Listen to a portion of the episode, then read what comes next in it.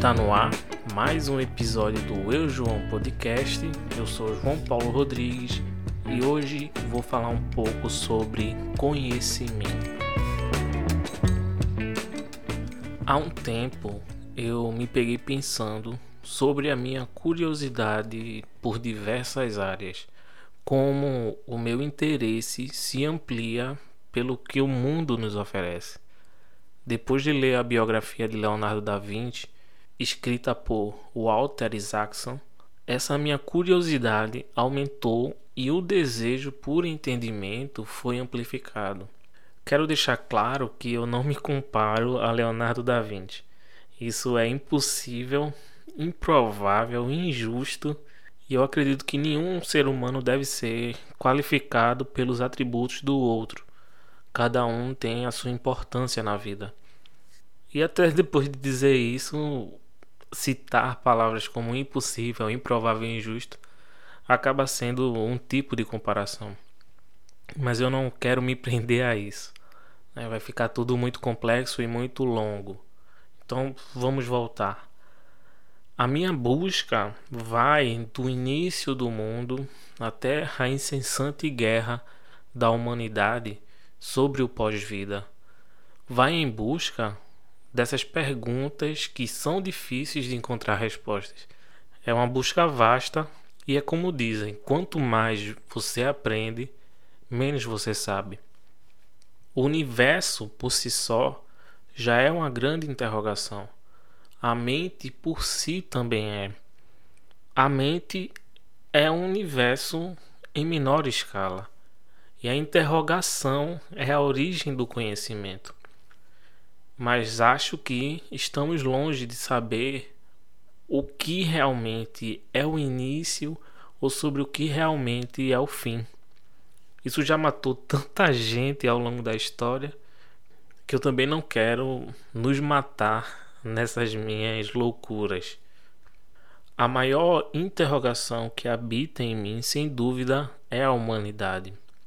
Como o amor e o ódio são vizinhos como a compaixão e a falta dela moram na mesma casa, no mesmo prédio, como a sociedade não consegue admitir que está errada.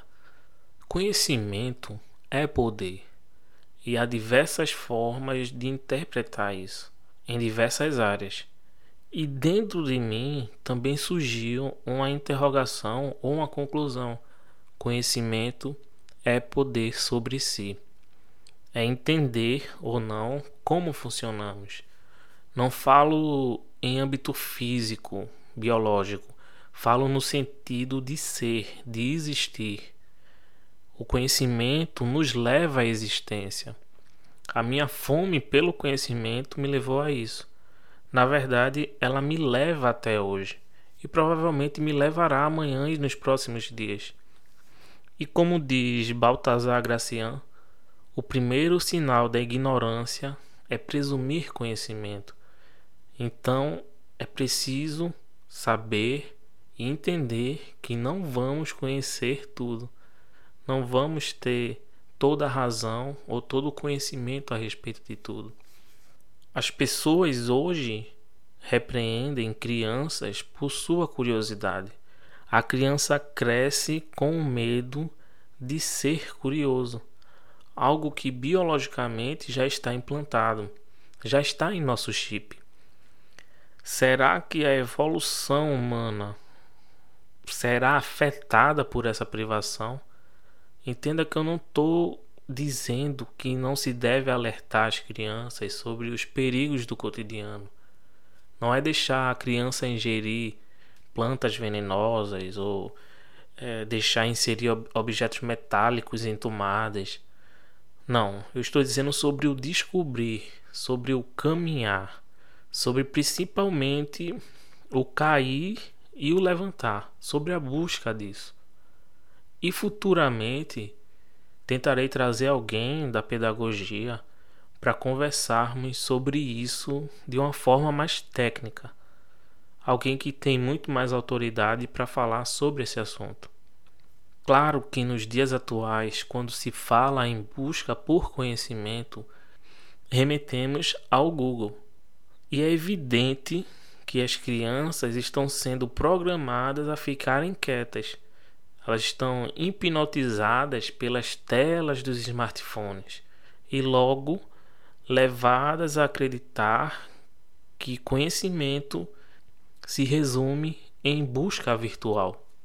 Privamos as crianças de serem crianças, nós privamos as crianças de buscar o conhecimento. Será que já estamos programados a não buscar esse conhecimento e, consequentemente, passamos isso para elas? Ou será que nós estamos no momento em que esperamos o intelectual decidir ou não o que devemos fazer, o que devemos dizer e compartilhar, fazendo com que fiquemos mudos, esperando, esperando, esperando? Ou vai mais além? Será que isso é algo evolutivo que vai junto com o nosso avanço tecnológico e o nosso comodismo natural que aconteceu junto a esse avanço? Vamos voltar a essa questão do conhecimento. Estamos trancados em jaulas, sendo alimentados por outras pessoas conforme as dietas delas e não conforme ao que necessitamos. Estamos tão cômodos com essa situação que nem percebemos que somos presas. E a caça pela posse das nossas vozes é perigosa. Muito mais perigosa é a caça pelas nossas mentes. Muitas vezes nos tornamos algo irreversível. Só olhamos para um lado, só ouvimos um lado. Vocês sabem o que é antolho? Antolho é aquele acessório que se coloca em cavalos para que sejam forçados a olhar para frente. Temos que ter cuidado para não nos tornarmos esses cavalos, onde as rédeas nos guiam a ir por onde o condutor deseja.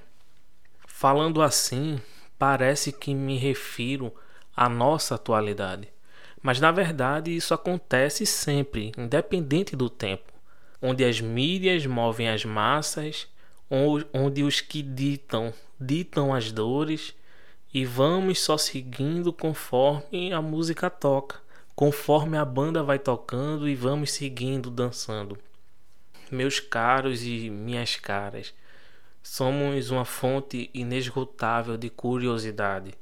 Somos instrumentos de forças que vão além do palpável.